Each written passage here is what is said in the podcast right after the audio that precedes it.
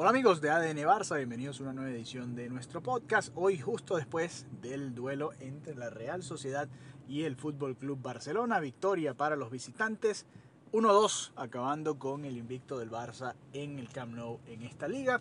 Al final, bueno, eh, vimos la celebración del Fútbol Club Barcelona y de ella estaremos hablando junto a Mariana Guzmán este lunes en un episodio más extendido de ADN Barça Podcast. Hoy en este comentario post partido, pues eh, hablar un poco ¿no? de lo que fueron las eh, cosas más destacadas de este partido, esta derrota del Barça.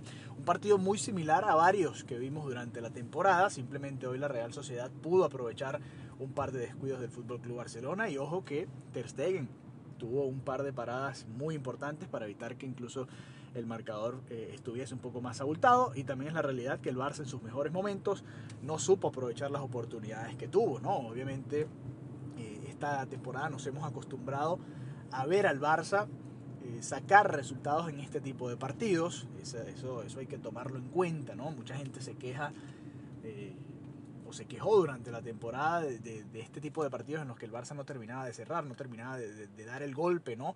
Y, ya haremos un recuento total de lo que sean los números en la temporada en general. Pero la realidad es que el Barça en este tipo de partidos se le atraganta, ¿no? Sobre todo eh, es un equipo al que le cuesta bastante remontar, el que le cuesta mucho hacer goles. Hoy, bueno, ustedes vieron la cantidad de, acercamientos que tuvo el Barça al, al arco rival y la poca efectividad, diría yo, ¿no? sobre todo en los mejores momentos de la primera mitad. Creo que en esa primera mitad el Barça mereció el empate y en general creo que el Barça mereció al menos el empate en este duelo. Sin embargo, crédito a la Real Sociedad.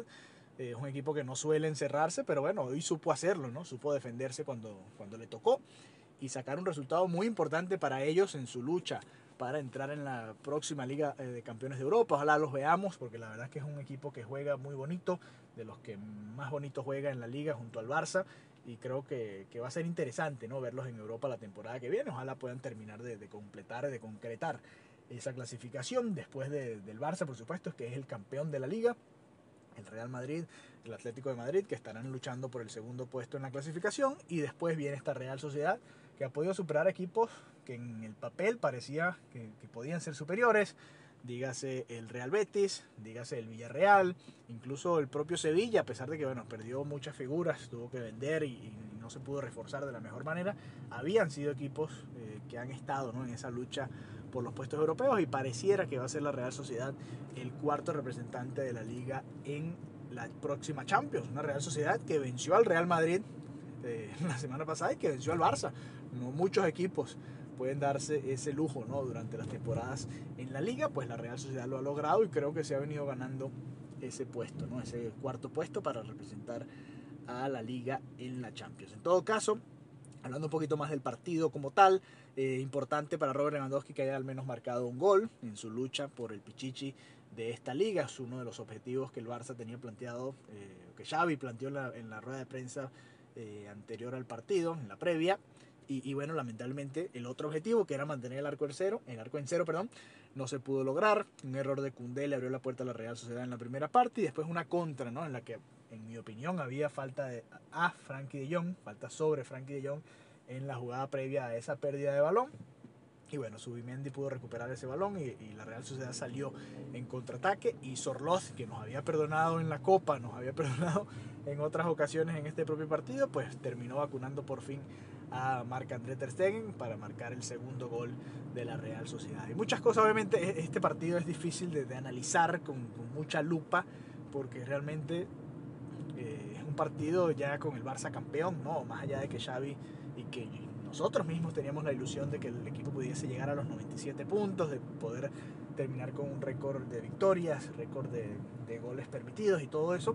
Obviamente siempre está ¿no? la tranquilidad de saberte campeón y, saber que el Barça podía jugar este partido de esta manera. Que si no tuvo un gran partido, podemos hablar de Rafinha, podemos hablar de, de muchos nombres propios, ¿no? También Hoy Xavi poniendo, por ejemplo, a Valdé por el lateral derecho en lugar por izquierda, jugó Jordi Alba como, como lateral por la izquierda y bueno, tuvo un par de aproximaciones en las que tuvo peligro en el área, pero le faltó, ¿no? Y además un pase muy bueno que recuerdo a, Fernán Torres cuando ya había ingresado tanto él como Ansu Fati en la segunda parte, pero al final el Barça le faltó efectividad, ¿no? Le faltó ser más, concretar mejor las ocasiones eh, frente al arco rival Y eso ha sido un problema en esta temporada, ¿no? Más allá de que, bueno, Lewandowski ha tenido un gran año y que, que va a ser el pichichi, ¿no? De esta liga, ojalá, si, si todo sale bien y si todo sigue más o menos en la línea en la que está. La realidad es que el Barça le ha costado muchísimo eh, concretar el dominio y, y la presencia en, en, el área contraria con goles. Hoy hubo varias ocasiones en las que el Barça tuvo remates desde la frontal, eh, jugadas dentro del área que los rebotes simplemente no, los, los, remates no terminaban en gol. Y bueno, eso ha sido una constante y una de las cosas que bueno, ganan campeonatos y que, ojo, para la temporada que viene sería interesante ver qué tipo de movimientos puede haber en ese sentido. Hoy sin Pedri y sin Gaby se notó un poco eso, ¿no? ese, ese ser incisivo por dentro y, y, lograr los objetivos de cara al arco rival. Dembélé, eh, bueno, todavía obviamente es difícil, ¿no? Después de una lesión de tanto tiempo eh, y se notó y lo hemos visto incluso antes, antes de lesionarse esta temporada, eh, sabíamos que Dembélé era cara o cruz, ¿no? Es uno de esos jugadores que te deja esa sensación de que puede pasar cualquier cosa, literalmente que bueno, si viene bien un partido es de los mejores extremos del mundo y si viene mal, pues simplemente cualquier jugador de cualquier equipo de primera división. Es un poco extremista ¿no? esa definición, pero es un poco la sensación que deja eh, Usman cada vez que vemos sus partidos. En todo caso, el Barça pudo terminar de concretar su, bueno, concretar no, celebrar su título en el Camp Nou.